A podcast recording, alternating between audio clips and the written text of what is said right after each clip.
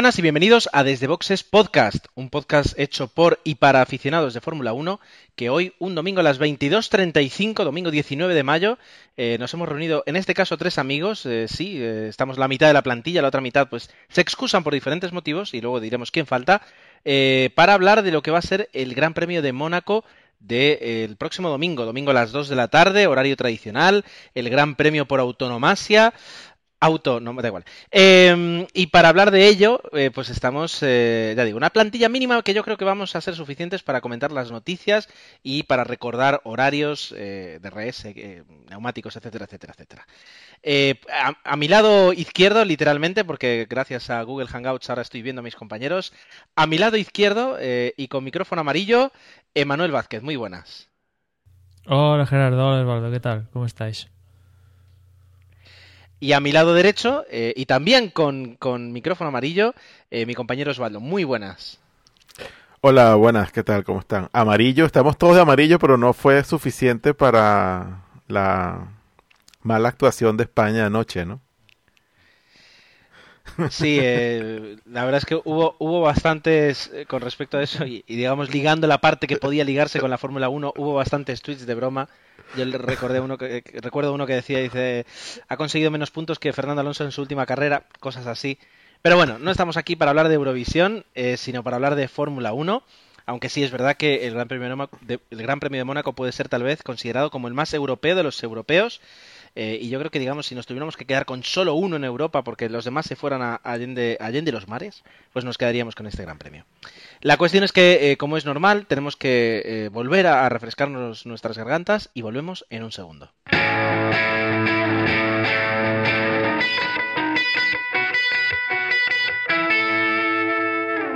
En el último podcast, cuando estuvimos hablando de los resultados del Gran Premio de España, la verdad es que pues poco a poco pues eh, fueron saliendo opiniones, eh, críticas, etcétera, etcétera, y nos quedamos sin tiempo para comentar alguna de las noticias eh, que, que en, ese momento eran noticias. Todavía lo son, yo creo que son suficientemente interesantes como para que ahora eh, las repasemos de una forma pues bastante extendida entre nosotros tres, ¿de acuerdo? Sobre todo, pues las primeras noticias vienen por monopoli- monopolizadas por el tema neumáticos barra motores, ¿verdad? Eh, el, el notición, digamos de alguna forma, es que Pirelli cambiará los neumáticos a partir del Gran Premio de Canadá. ¿Qué significa cambiar los neumáticos? Hacerlos más duros. Eh, a ver, Pirelli dice que, que- que- ha sido, es decir, que ha sido la FIA quien le ha pedido eso. Eh, me gusta, ahora no me acuerdo. no, digo que me gusta el, el- representante de Pirelli. El representante de Pirelli, ahora no recuerdo el nombre, creo que es Paul Chambery o algo, un nombre parecido. Me gusta porque es muy directo y ha dicho, dice, no entiendo lo que, me han pedido, dice, porque claramente va a beneficiar solo a dos escuderías y a todas las demás, pues no. Eh, y sobre todo va a perjudicar a, a, McLaren, a Ferrari y a, a Mercedes.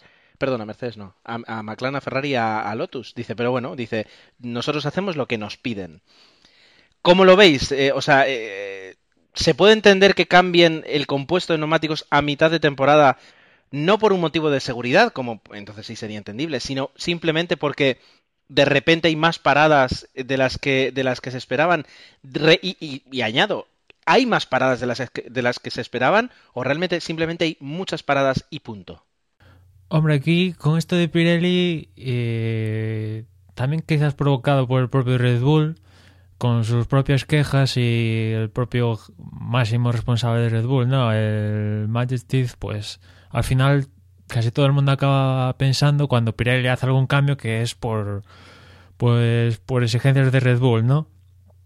Y lo cierto es que hay también un poco de confusión. Bueno, a ciencia cierta, a ciencia cierta lo que hay, pocos lo saben, ¿no? Son los que están metidos ahí, pero eh, lo que se piensa es que eh, todos hemos visto los problemas que tuvo más en Bahrein, también los tuvo Toro Rosso con Bernier y Paul Di Resta, ¿no? Con la banda de rodadura que se desprendía. Y lo que, al parecer, lo que dicen es que Pirelli va a cambiar a partir de Canadá por esto, que sería más tema de seguridad que el compuesto. Y lo que va a hacer es. ¿Os acordáis que en el último podcast comentaba yo que para este año lo que es la estructura del neumático de, del material que utilizaban el año pasado, que era Kevlar, este año utilizaba un, unas mallas de metal? Y lo que eso Sí. provocaba es que sí, el neumático se calentaba más, más pronto pero también había el riesgo que está pasando que pues eso que la banda de rodadura se, se desprendía no y lo que van a hacer a partir de Canadá es volver a usar el Kevlar para la estructura del neumático y lo que es el compuesto van a seguir siendo los del lo del pues esto los de 2013 con lo en el comunicado de Pirelli decían que iban a ser pues la consistencia del 2012 con el rendimiento del 2013, que viene siendo eso, ¿no? La estructura pues en Kevlar y lo que sería el compuesto de, de, este año. ¿Qué pasa? Que en ese comunicado Pirelli decía que, que un poco lo iban a hacer porque por las paradas de, de España, que fueron muchas y tal, en vez de decir que es más por un tema de seguridad y tal, que quizás mm, no sé, para ellos con la imagen decir que sus neumáticos no son seguros, quizás es peor esa imagen que decir que y comerse todo el marrón esto de que los cambien por cosas de Red Bull realmente. Y, y después en la FIA eh, ayer o hoy también ha dicho, no oficialmente, pero sí ha filtrado a la prensa de que si es por un tema de seguridad, vale, los cambiamos, pero eh, cambiar los compuestos por para variar el rendimiento, quitar menos paradas y tal, pues que no, no estarán por la labor de, aceptar eso con Pirelli. Con lo cual ahí, digamos que parece que Pirelli se come un poco el marrón eso de que todo el mundo, ¡Wow! los cambian porque Red Bull se lo pide, pero lo cierto es que el cambio viene más provocado por lo de la banda de rodadura que se desprende. Mira, no sé, yo no sé qué pensará Gerardo, pero a mí potato, patato, pero al final el resultado es que a Red Bull los neumáticos no le servían, los cambiaron y ahora les van a servir. Y el año pasado, cuando las escuderías no les servían los neumáticos, decían lo que decían, pero no se tomaban acciones. Pero ahora Red Bull no le funciona, dicen aquí un poquito por aquí, un poquito por allá, y claro, ahora lo de la banda de rodamiento es la excusa para que se hagan los cambios y salga beneficiado Red Bull. Aunque digan que solamente se cambia lo del lo del Kevlar y lo demás, y el, digamos que la estructura del, del compuesto seguirá siendo la misma que, que, hasta ahora, pero ¿qué quieren que les diga? Déjenme ser un poco incrédulo y malvado. mal pensado. También mucha de la gente que, que se queja bueno, del cambio, suponiendo que es un poco de, de que por presiones de Red Bull, no estoy diciendo que haya sido Osvaldo, pero si por ejemplo el pinchazo este, el pinchazo, ¿cómo es? El pinchazo, ¿cómo se dice? El pinchazo... Eh, lento. Silencio. El, eso, el pinchazo lento que tuvo Fernando en, en Barcelona. Eso le cuesta la victoria. Mucha de la gente que se queja, que los cambian, seguro que está... Si llega a pasar esto, maldeciría a los Pirelli y que se alegraría del cambio de neumáticos porque eso eh, beneficiará a Fernando también, pues como en Cataluña le provocó un pinchazo tal que no aguantan, suponiendo que pasara eso, ¿no? Pero lo cierto es que en Canadá, en Canadá vamos a tener unos neumáticos nuevos que, pero igual para todos, que sí, le podrán venir bien a Red Bull, pero igual también le viene muy bien a los otros, no lo sabemos, no lo sabe ninguno.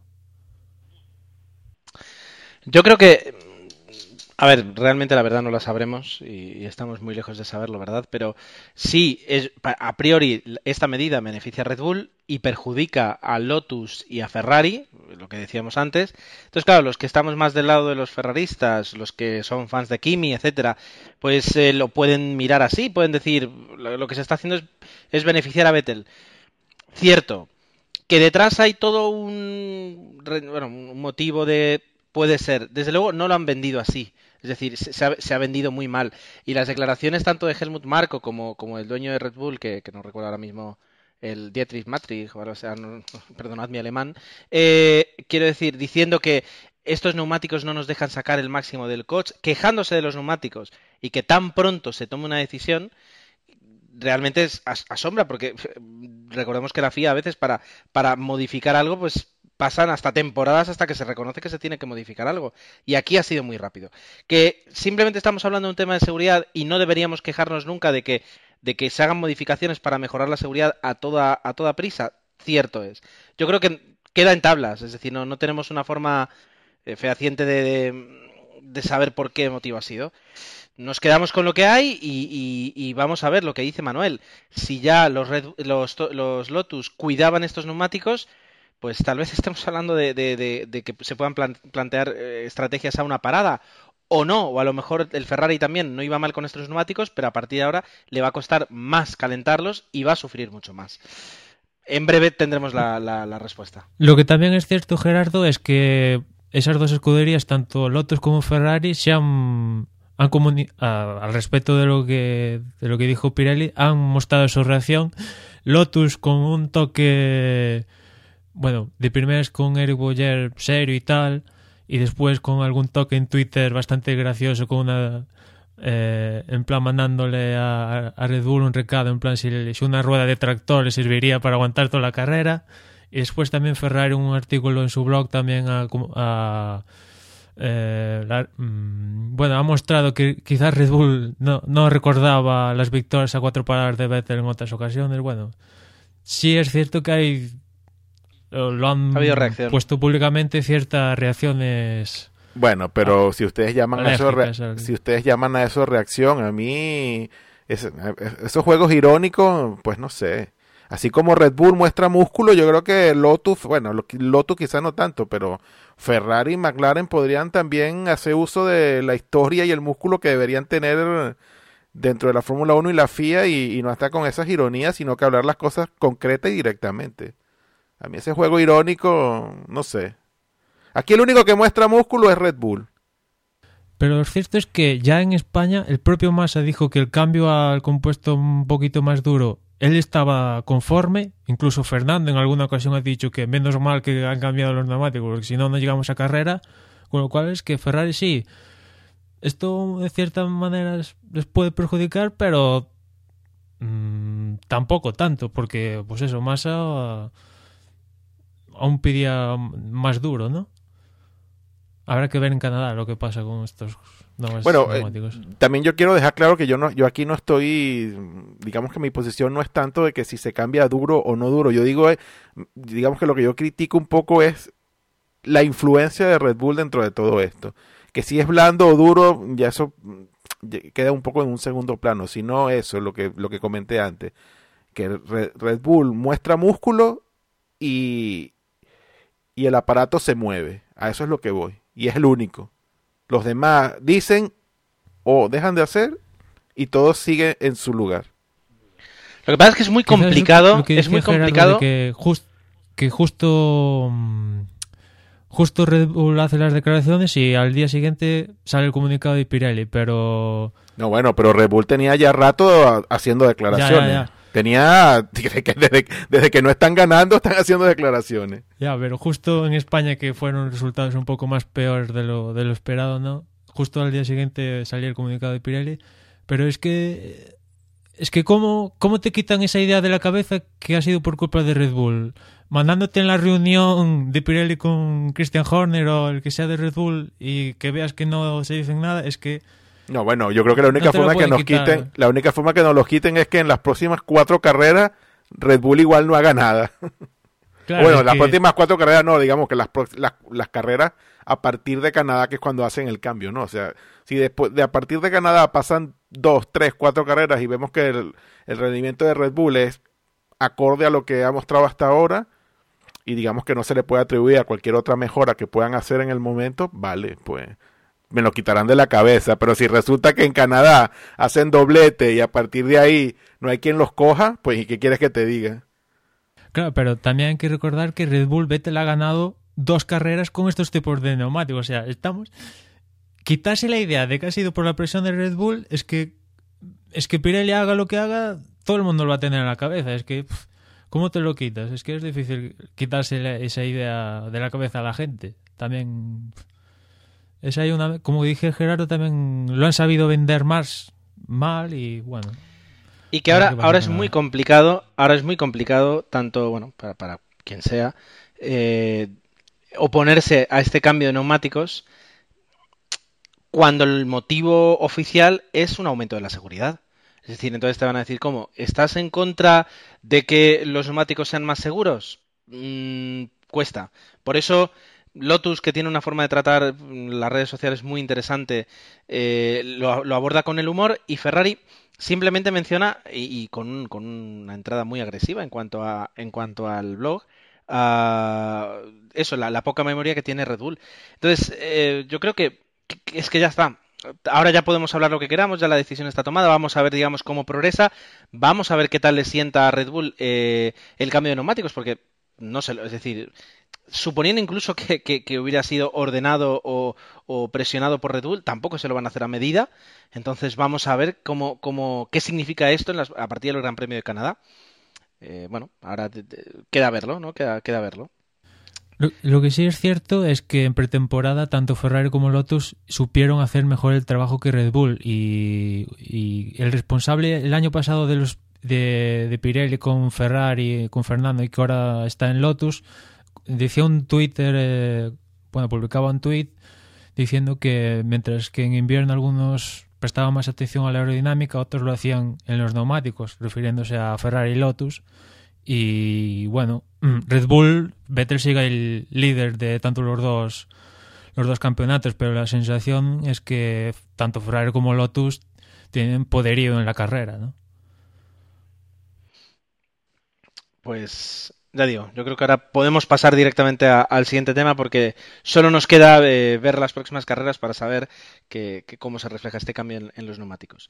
Bueno, más cambios. Ah, y en este caso un cambio que siempre los más nostálgicos de la Fórmula 1 pues van a, comentar con mucha, con mucha emoción. y por ejemplo aquí me refiero a Osvaldo, que seguro que es el que más eh, lágrimas soltó cuando se enteró que Honda va a volver a motorizar a McLaren a partir del año 2015. Habíamos hablado ya de, este tema en el podcast. Habíamos dicho que la fecha 2015 era una fecha un tanto arriesgada, eh, más que para Honda o para McLaren, sobre todo para Mercedes, porque el año que viene McLaren va a utilizar el V6 de Mercedes. Eh, va a tener ahí un disco duro USB escondido, cogiendo todos los datos que puedan eh, sacarle a ese motor para luego llevárselo a Honda y, enseñárselo y, de alguna forma basar el, no digo basar el motor de Honda, porque Honda, digamos, es un motorista independiente, pero sí decirle, mira, este es el motor con el que hemos trabajado, esto es lo que hemos aprendido. Eh, desde luego era, era algo pues, inquietante que es verdad que todos estos, eh, estos datos están protegidos siempre por, por contratos, pero bueno, eh, ya está. Es decir, no vamos a hablar de fotocopiadoras. La cuestión, eh, ¿qué os parece la noticia en sí? Bueno, ya oficial, ¿no? Porque habíamos estado hablando las últimas semanas de esto como un rumor cuasi cierto y bueno, ya ya se ha oficializado, bueno, otro otro tándem histórico, ¿no? McLaren Honda en los 80, eso esos McLaren rojo-blancos de, de Malboro, de, de Pro y Sena, pero bueno, vamos a ver. Porque un año, un año con el nuevo motor, con Mercedes y luego, y luego Honda, pues no sé, McLaren está, más la temporada de este año. Eso pues, pues no sé, me da a mí un poco de... No sé si Honda a partir del año que viene, aunque no esté oficialmente motorizando ninguna escudería, pues imagino que estará trabajando un poco en el motor, ¿no? Y viendo cómo, cómo los, los motores del 2014 más o menos se, se comportan y para cuando llegue el 2015 y empiecen a motorizar ellos, pues tener algo de, del camino recorrido.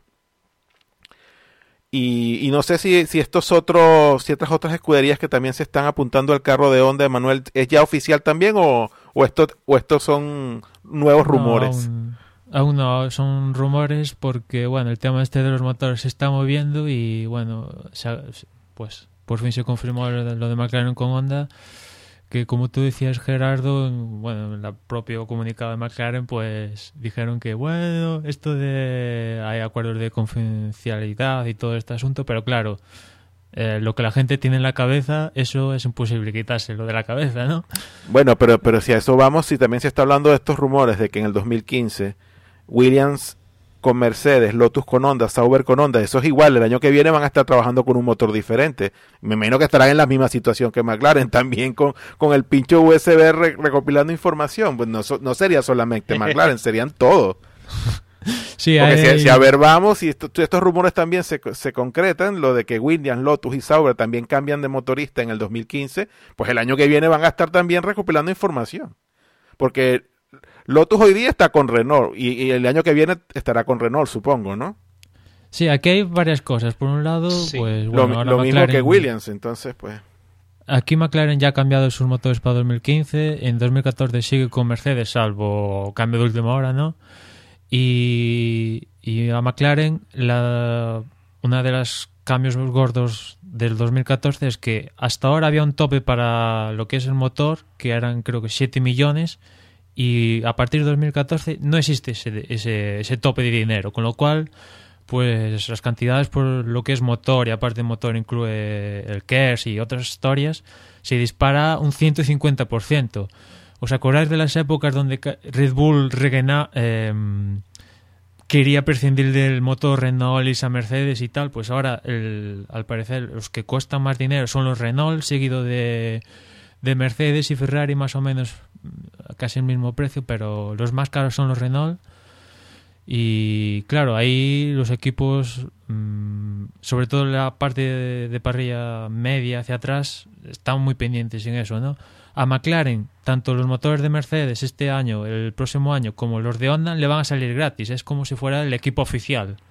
Después, a Lotus. Lotus con Renault está pagando los motores, no es equipo oficial. Con lo cual, si le pasas de 7 millones a 23 millones, Lotus, que es una escudería que está en venta, aunque Raikkonen gane y tal, es una escudería que está en venta, si le subes una millonada, evidentemente se lo va a pensar. Y si viene Honda, que va a apostar, si apuesta por McLaren, se supone que va a querer un buen rendimiento y también reducir el precio con respecto a Renault, Mercedes y Ferrari, pues para, para que el otro se vaya con Honda, ¿no? Entonces ir una apuesta de que el otro se vaya con Honda. Después, Sauber, lo mismo, pues en Honda si le ofrecen menos dinero, pues evidentemente se, se irá a cambiar, aunque con Sauber no lo tengo tan claro. Después con Williams, con Williams se viene hablando de que este, este año se le acaba el, el contrato con Renault y que cambiaría ya para el próximo año con Mercedes y después, igual en 2015, se vuelve a cambiar para otro motor.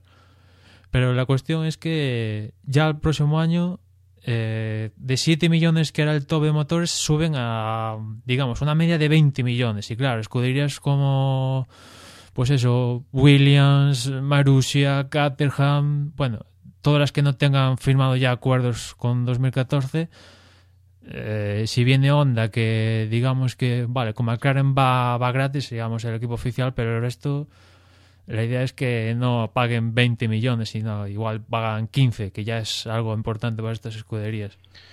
Desde luego va a ser el año que viene va a ser muy divertida la, pretemporada, los primeros test, el Gran Premio Australia, todas las cosas que tendremos que, comentar y, el cambio de motorizaciones, pues, pues también. Es decir, va a ser va a ser importante. Yo creo que lo vamos a notar menos que, por ejemplo, cambios de que cambios recientes que ha habido de, escuderías con, con su motorización, porque es una tabla rasa, es decir, todos los, todos los equipos empiezan con motores totalmente nuevos. Es verdad, Ferrari correrá con Ferrari, bien, eh, y, algunas escuderías pues continuarán siendo fieles al suyo, pero eh, toda la fase, perdón, toda la fase de, aprendizaje, todo eso eh, va a llegar, va a llegar nuevo. Entonces va a ser interesante. Lo que decías ahora de Williams me parece una locura el, el, estar tres años con tres motores diferentes, pero bueno, ellos, ellos sabrán lo que hacen. Por cierto, al hilo de, de, McLaren, que McLaren, pues a Jason Button se le acaba en el 2014 el contrato y ellos ya han mostrado su interés de que, que Button siga en la etapa Honda y a ver si Button sigue o se retira o va a otro equipo. A ver, habrá que ver con Button que en su momento se rumoreó incluso con ir a Ferrari. A ver qué apuesta Button, que yo imagino que seguirá en McLaren, porque bueno, habrá que ver también en su momento qué pase, pero pero veremos. Y también con McLaren, ¿os acordáis que hablamos del posible sponsor para 2014 que se va a anunciar a final de año? Bueno, pues desde México ya han dicho de que ese sponsor va a ser claro, que es un, la empresa del de, de, operador móvil, ¿no? Que tiene Telmex y esto, el universo, bueno, Carlos es, Slim. Es, es, uno de, es uno de ellos. De hecho, yo creo que Claro, no sé si está presente en México propiamente, porque creo que en México la, la, la, la, la marca en México es Telcel, pero creo que Claro eh, es la operadora que sí usa en, en, en gran parte de, de Latinoamérica. En Venezuela, por ejemplo, no está presente, pero sí en Colombia, Perú, Chile, Argentina. De hecho, ya se ha podido ver en el alerón tras, en la parte trasera en España la marca Claro Video y desde México ya han dicho que el propio hijo, al parecer, el propio hijo de Carlos Lin dejó escapar en, España de que Claro será el patrocinador de, McLaren. Que McLaren también, Martin Wismar ha dicho que, claro, acabándose la época de Mercedes, igual vuelven al color corporativo que ya sabemos que es el naranja, que creo que en 2006 incluso vimos algún test de, de la rosa con McLaren con este color. Y bueno, claro, Correcto. el color corporativo de Claro es el rojo. A ver, a ver que ver cómo, cómo, cómo cuajan los colores y tal, pero lo que sí que parece seguro es que, el, a no ser que, que Claro le vaya bien, que el, la parte plateada de, de, McLaren igual se cambia a partir de, del 2015. Bueno, pues tendremos que estar, estar atentos a, todos los cambios, digo, tanto de motores, eh, todo lo que eso puede conllevar, y también de, patrocinadores. Eh, y esperemos también que algunas, algunas escuderías consigan más, más, más, patrocinadores, porque todavía, por ejemplo, el Sauber lo veo, lo veo muy clarito, eh, con, con, pocas pegatinas. Ah, bien, eh, corría por ahí un chiste en Twitter que decía que, la, estrategia de Ferrari para ganar este año era ir contratando a todos los técnicos que, se fueran de, del resto de escuderías para que así no tuvieran a nadie a quien contratar. Eh, en este caso la noticia es que James Allison abandona Lotus y eh, se habla de que podría acabar en Ferrari eh, y en la escudería ha sido sustituido por Nick Chester. Emma, ¿sabes algo más? Pues a ver, James Allison, digamos que era el director técnico de Lotus y ya estuvo en la época, de hecho, en la época dorada de Ferrari Schumacher 2000-2005. También estuvo en la época de Fernando con, con el Mazda Amper y esta última época con Kimi en Lotus, con lo cual pues se le hace responsable de varios éxitos, ¿no? Pues eh, entre ellos pues el entramado de Schumacher y sus multicampeonatos, el posible más damper de la temporada 2006 de Renault y esta última etapa con Lotus.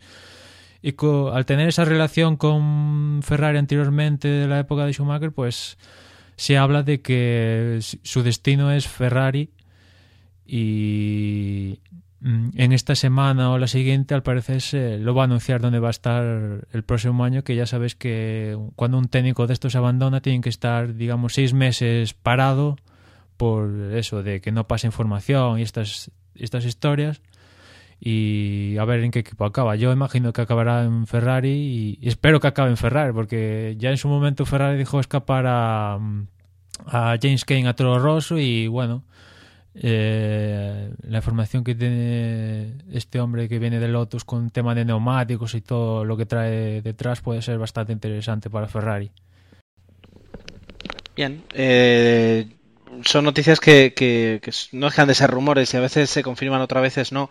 Eh, sí es verdad que, Ferrari ha apostado desde hace un tiempo pues por, enriquecerse por esa parte que yo creo que desde la salida de, de, de Todd y, y, compañía y Brown, pues es, creo que habían estado más cojos de lo que creían y, y poco a poco pues todo ese conocimiento y toda esa materia gris pues lo, se, había, se había ido perdiendo y se había ido relajando y, y, el movimiento que tuvieron pues yo creo que desde, desde el año que desde el año pasado para reforzar mucho las, las áreas técnicas de, de, de la escudería pues están teniendo están teniendo sus frutos.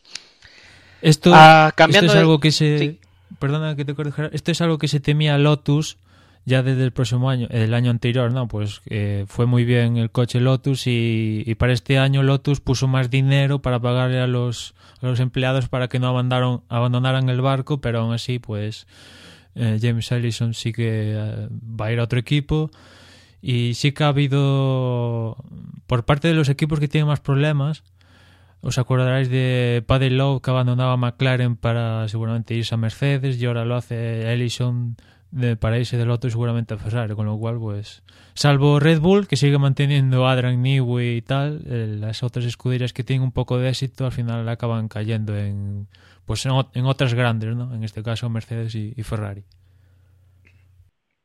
Bueno, también hay que tener en cuenta que, este baile de este baile de nombres siempre es, muy típico y allí donde alguien se va, alguien llega, de, de alguna forma incluso permite descubrir eh, y dar posibilidades a, a nuevos nombres que, han ido ocupando poco a poco el, paddock, así que bueno, eh, es, es, necesario, es necesario.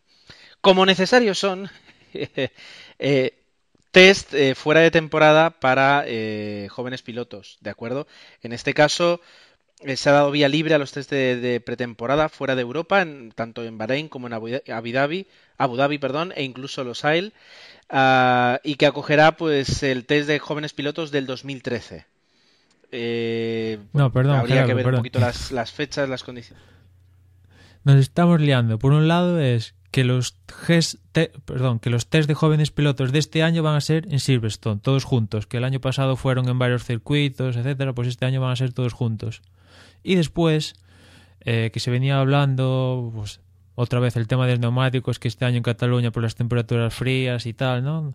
Pues eh, en, hubo una propuesta en, en Montmeló con todos los equipos para que se pudieran rodar, que hasta ahora estaría, estaba prohibido, rodar, hacer tres de pretemporada fuera de lo que es Europa. Y eso se aprobó en, en el Gran Premio de España y se habla de que los test seguramente pues vayan a Bahrein o Abu Dhabi, seguramente al final yo me imagino que acabará en Abu Dhabi, pero incluso se hablaba de Losail que Losail es un, un, un recinto que hasta ahora solo hemos visto motos, no Fórmula 1, pero bueno, está también preparado para correr Fórmula 1. El caso es que seguramente igual haya un test por esa zona del mundo.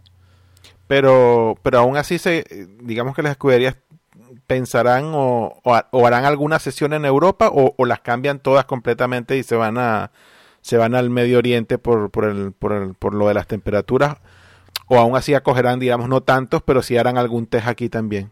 Eso no, no eso lo han aclarado sí eso es lo que no está definido de todo. Eh, lo que sí es cierto es que casi seguro no. Algunos sí que harán Europa porque desplazarse a, a estos países aunque los, el, lo que es el alquiler del circuito de estos ah, te lo pongan gratis, pero desplazarse a, eh, a uno de, estos países cuesta su dinero, ¿no? Y pero lo que se venía hablando es que no sé si lo comentamos en otros podcasts era adelantar un poquito la pretemporada a finales de enero, hacer un quizás un primer test en Jerez, una cosa así, y después quizás hacer un otros test en Montmeló y hacer lo que es el, la última tanda de test antes de empezar ya en Australia o Bahrein, dependiendo del calendario, pues hacer ya esos test en, en territorio de estos de Árabe, Abu Dhabi o incluso Los Ail.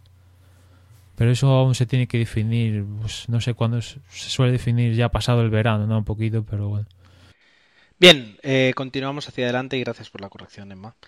Eh, dado día libre y bueno, lo, se comentaba en el último previo, de, en este caso de la sexta, antes del Gran Premio de España, que se había aprobado el carnet por puntos para los pilotos, es decir, que las sanciones que, se hagan eh, durante los fines de semana se van acumulando y cuando se supera un límite eh, ya predeterminado, el, piloto no puede correr el siguiente Gran Premio. ¿De acuerdo? Ese sería el, máximo castigo todos los pilotos están de acuerdo en que eh, la medida puede ser útil, eh, que es mejor sancionarles así que sancionarles con dinero, pero también parece que la duda y la preocupación común es la poca fiabilidad del criterio que tiene la FIA a la hora de sancionar. Es decir, en esta carrera no te sanciono, en la siguiente carrera sí, esto es eh, parte de la competición, esto es un adelantamiento, adelantamiento ilegal, etcétera, etcétera, etcétera. Entonces, eh, y, lo, y, los puntos típico, también. ¿no? Es decir, eh... sí, sí, yo decía eso, los, los, puntos también van a ser así que el, el, el comisario de, de esta semana dice que tal tal cosa vale dos puntos y de repente el de la semana siguiente dice que algo parecido no vale dos sino que vale cuatro o, se va a poner o se va a plasmar todo eso en algún tipo de, de reglamentación o, o seguirá siendo todo subjetivo? realmente los pilotos tienen los pilotos tienen digamos esa, ese, ese, ese temor y yo creo que los aficionados también porque se pueden montar enormes eh, polémicas si por ejemplo imagínate que en la penúltima carrera de esta temporada un piloto que está disputando el, disputándose el mundial y que necesita puntuar un punto para ya ser eh, ¿cómo es? campeón matemático en la última carrera, de repente hace un adelantamiento, eh, se tocan, uno se va fuera y se decide que no, que eso es sancionable y que por tanto no va a correr el siguiente Gran Premio y va a perder. Quiero decir, se puede montar un, perdón, pitoste terrible eh, si no se queda claro cuándo se sanciona y cuándo no. Claro, ahí está la clave, ¿no? La idea de, que sea por puntos puede ser interesante, ¿no? Por ejemplo, en vez de, yo qué sé, te pasas de velocidad en la entrada en pit lane, ¿no? En vez de que te sancionen con un drive-thru, que igual eso suponga uno o dos puntos en el carnet este. En ese sentido puede estar interesante, pero como vosotros decís, claro, hay que encontrar el baremo y que esto tenga que estar súper clarísimo, ¿no? ¿Qué decisiones son tantos puntos, qué decisiones son menos, qué decisiones no son puntos, porque si no es es como la caja de Pandora aquí y unos pueden tener más, unos menos y en ese sentido ya alguno gente en el Pado ya ha dicho que sería bueno que hubiera un comisario fijo en todas las carreras para digamos mantener el criterio de, de todas las decisiones. No, bueno, y, lo otro sería también en, en qué momento, o sea, superas el superas el límite de los puntos. Te sancionan una carrera y luego en la próxima carrera que llegas limpio o sí sí limpio limpio. Ah llegas limpio llegarías limpio a la próxima carrera. Vale vale. Sí sí. Esto es algo que ya esta temporada está en MotoGP y de momento no ha habido ningún piloto con, puntos pero la idea es un poco lo, lo mismo que tenemos nosotros con el carnet de conducir aquí y claro en nuestro DGT está claro cuántos puntos por hacer qué cosa. Y aún así hay chanchullos, pues imaginemos lo que puede haber en, la Fórmula 1 con esto. Pero lo que sí que me puede, a mí me parece más interesante es esto que tiene la, la, FIA en estudio y es que como el próximo año va a haber turbo y que este turbo la FIA lo puede controlar por la centralita electrónica, lo que están estudiando es en caso de que un piloto cometa alguna infracción, en vez de pasarlo por un stop and go si es algo gravísimo o un drive-thru, sería restringir la potencia de ese turbo durante cierto tiempo eh, a través de la centralita. ¿no? A mí esto sí que es una penalización bastante interesante y yo creo que la deberían implementar porque daría, daría juego.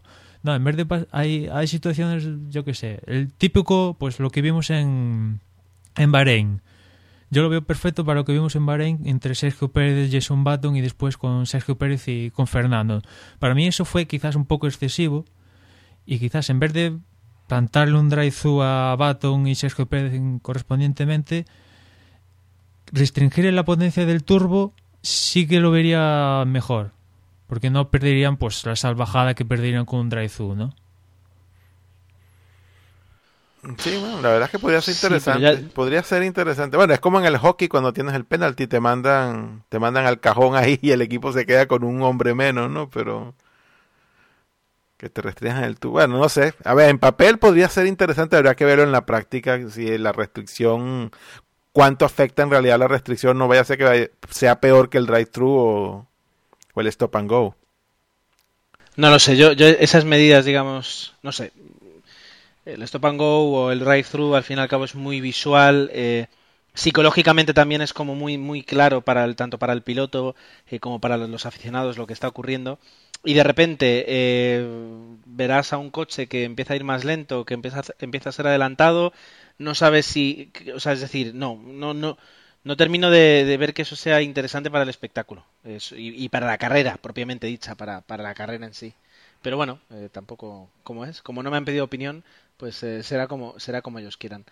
Eh, me temo. Eh, no sé si tenéis algo más que comentar sobre este tema. Vuestro silencio y vuestras caras me indican que no. Así que podemos empezar a hablar de lo que va a ser el Gran Premio de Mónaco. Eh, poco podemos decir. Eh, sí es verdad que Fernando eh, había comentado que, él cree que los favoritos para esta carrera son los Mercedes. Algunos, los más anti-alonsistas, lo verán como una, declaración de falsa humildad. Yo creo que realmente Mercedes y Lewis Hamilton, por decirlo de, de forma directa, tienen muchas posibilidades porque son el coche más rápido a una vuelta Recordemos que eh, Mónaco es el gran, yo creo que el gran premio en el que es más complicado adelantar y porque además la, degradación de neumáticos en Mónaco es muy baja. Eh, los coches van lentos y, no hay curvas rápidas donde, donde haya degradación. Por lo que eh, incluido eso, los problemas... incluido eso que tú dices de los neumáticos, hay que recordar que ya el año pasado Schumacher hizo la no pole en Mónaco y y bueno, si mantenemos los datos de un año para otro, pues aún tiene más sentido pensar en eso que ha dicho Fernando. Por eso digo, es decir, eh, eh, yo realmente creo que, sí, que, aquí Mercedes, sí, Mercedes y, Red Bull, pero sobre todo Mercedes, tiene mucha, eh, muchas papeletas para, para, poder hacer un gran, un gran fin de semana. Ah, aparte de eso, Osvaldo nos puede comentar rápidamente los, horarios.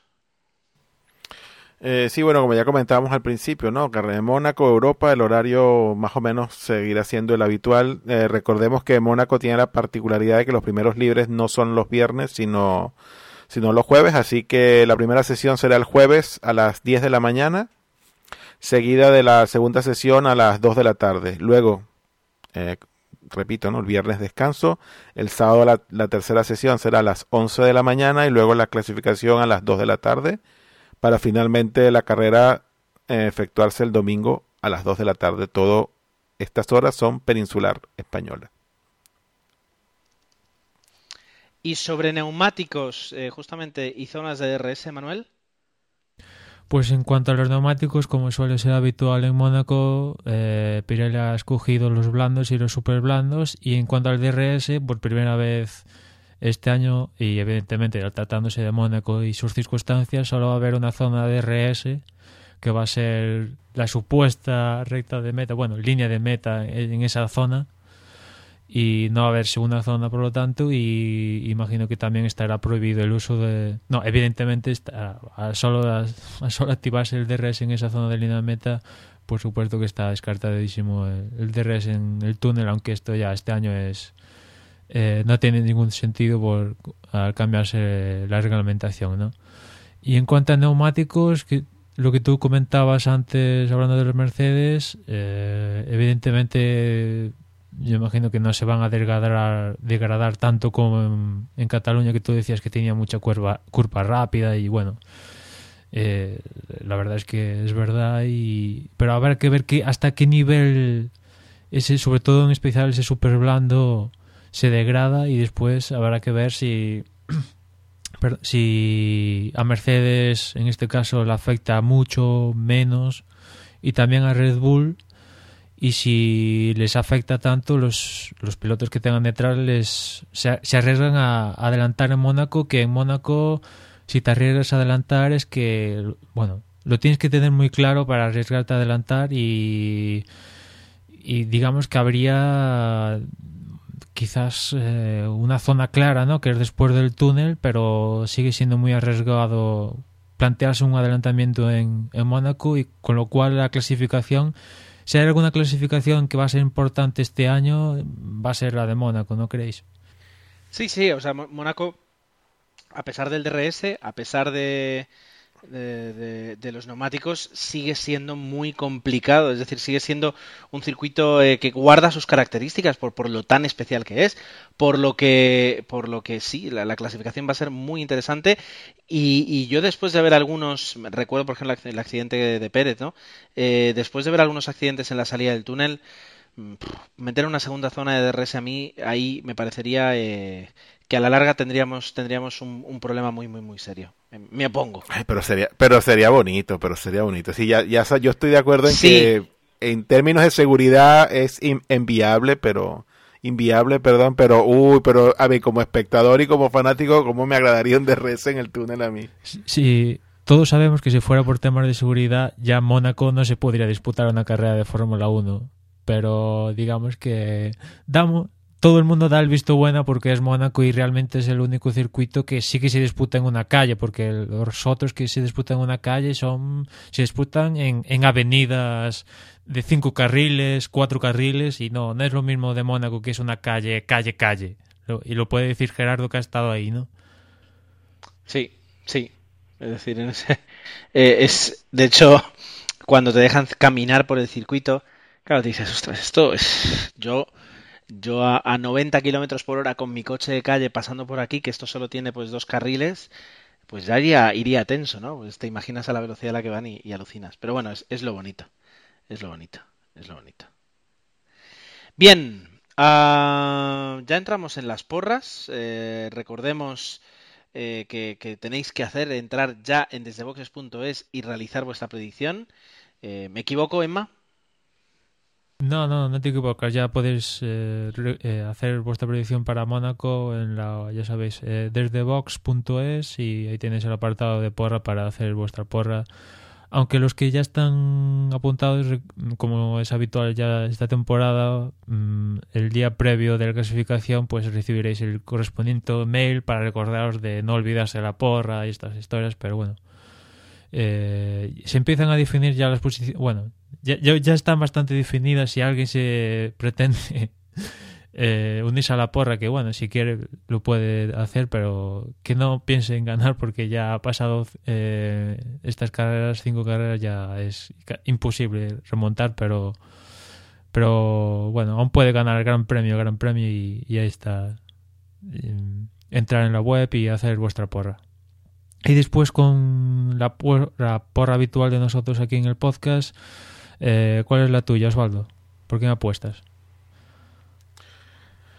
Bueno, yo, dado lo que ya hemos conversado, pues yo diré que Hamilton, eh, segundo Vettel, y para no poner un, un dúo ahí de... Estaba pensando en poner a Rosberg quizás de tercero, pero le voy a dar un, un balón de aire a, a Kimi. Yo diré que Hamilton, Vettel y Kimi de tercero. Bueno, si me toca a mí, ¿vale? Voy a decir que eh, confío en Hamilton en este caso, pero más confío en Fernando, por tanto, segunda posición para Fernando y tercero eh, el, señor de las carreras que, este año para mí es Kimi, así que me quedo con ese podio. Vettel fuera. Pues yo viendo que aposté por Hamilton, iba a apostar también inicialmente por Hamilton, pero digo, bueno, voy a arriesgar un, un pelín más y voy a apostar por la victoria de Fernando, segundo Kimi y tercero Hamilton. Bueno, eh, yo creo que Kimi es el único que está en las tres. No, Kimi y, Hamilton está en las dos. En, en, las tres, perdón, las tres predicciones. Y luego eh, Vettel en el caso de Osvaldo y Fernando en el caso de Manuel y mío. Es una, es una descripción bastante cómo entendemos la Fórmula 1 y, y, cuáles, son, cuáles son nuestras preferencias. Bien, por mi parte nada más, eh, es innecesario hacer este podcast más largo, ya hemos hablado de lo que teníamos que hablar, por lo que os voy a decir simplemente que, gracias por escucharnos, que nos escuchamos la semana que viene, pues ya hablando de lo que, ha, de lo que haya ocurrido en el Gran Premio de, Mónaco, y que mientras tanto podéis eh, repasar nuestros podcasts y escucharnos en desdebox.es ese nuevo dominio de este año. Por supuesto, también en iVoox, nos podéis encontrar en iTunes, eh, en Google, es evidente, eh, y que podéis eh, contactarnos de diferentes maneras. Y ahí lo dejo. Sí, bueno, nos pueden contactar por Facebook, ya saben, facebook.com barra desde boxes, por Twitter, desde boxes, arroba desde boxes, y en Google Plus, pues, desde boxes también. Por mi parte, que esté muy bien. Mónaco, clásico, Fórmula 1. Que estén bien, chao. Y también, pues, eh, recordaros que nos podéis mandar un mail a desde boxespodcast.gmail.com y que también tenéis disponible la aplicación de Desde Boxes para Android en el, la Google Play. Y nada más, nos escuchamos en la próxima carrera.